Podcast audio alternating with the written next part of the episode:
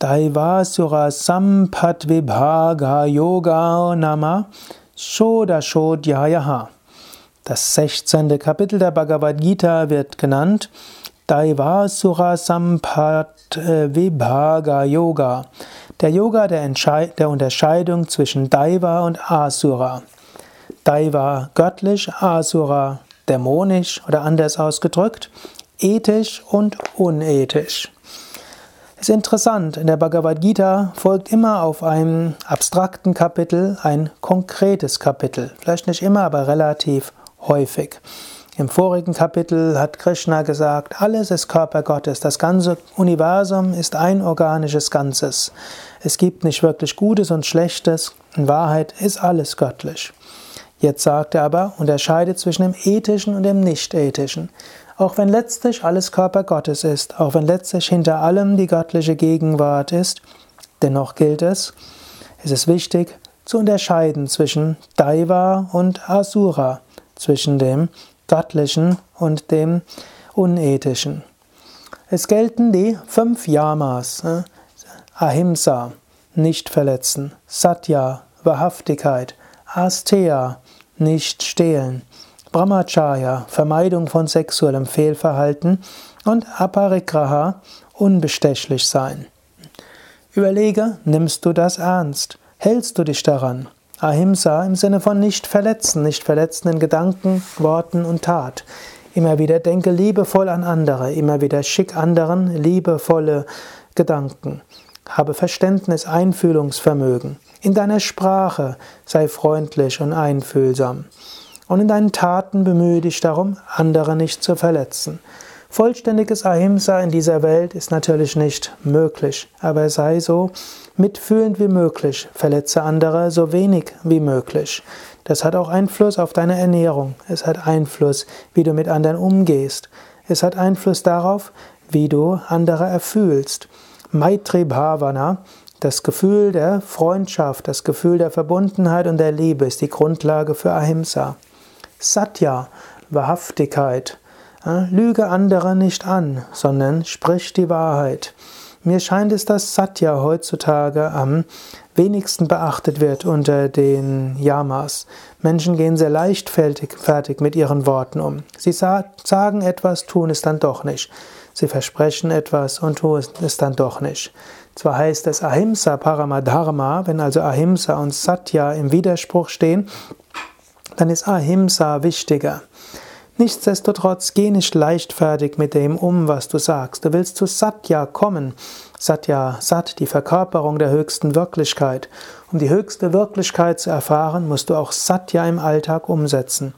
Wahrhaftig sein. Sprich die Wahrheit und halte dich an deine Versprechen und setze deine Vorsätze um. Astea, nicht stehlen, nimm anderen nichts weg. Das heißt natürlich auch, halte dich an hm, die Ethik der Gesellschaft. Ich bin manchmal erstaunt, wenn ich höre, dass spirituelle Aspiranten hm, auf Steuererklärungen lügen, dass sie hm, Sachen runterladen von spirituellen Künstlern, wozu sie nicht die Berechtigung haben, dass sie behaupten, irgendetwas selbst erfunden zu haben, was sie nicht selbst gefunden haben und so weiter. Astea ist auch wiederum wichtig.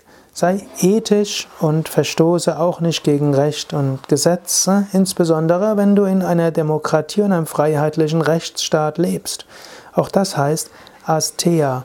Halte dich auch an die menschliche Ethik soweit sie mit der göttlichen Ethik in Übereinstimmung ist. Natürlich, in einem Nazi-Regime wäre es äh, ethisch gewesen, gegen die Gesetze zu verstoßen. Es wäre ethische, hm, ethisches Gebot gewesen, sich nicht an die schrecklichen, hm, schreckliche Gesetzgebung in vielerlei Hinsicht zu halten.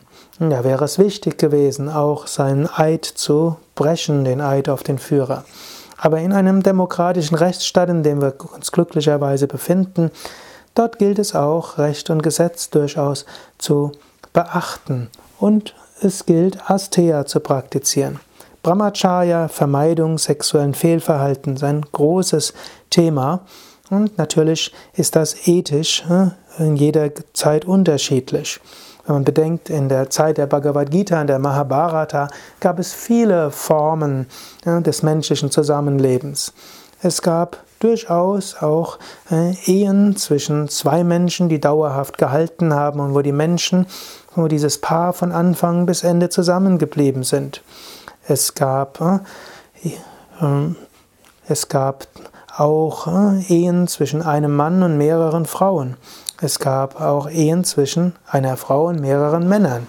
Die Pandavas hatten sogar ganz interessante Beziehungen, nämlich äh, da war die zu fünft hm, hatten sie eine Frau, die Draupadi, und außer Yudhishthira hatten alle anderen der Pandavas noch Nebenfrauen gehabt. Das muss ein sehr komplexes Arrangement gewesen sein. Hm. So ähnlich sind die ja, das, was Brahmacharya ist, in jeder Zeit etwas anderes. Also Brahmacharya im Sinne von Vermeidung sexuellen Fehlverhaltens.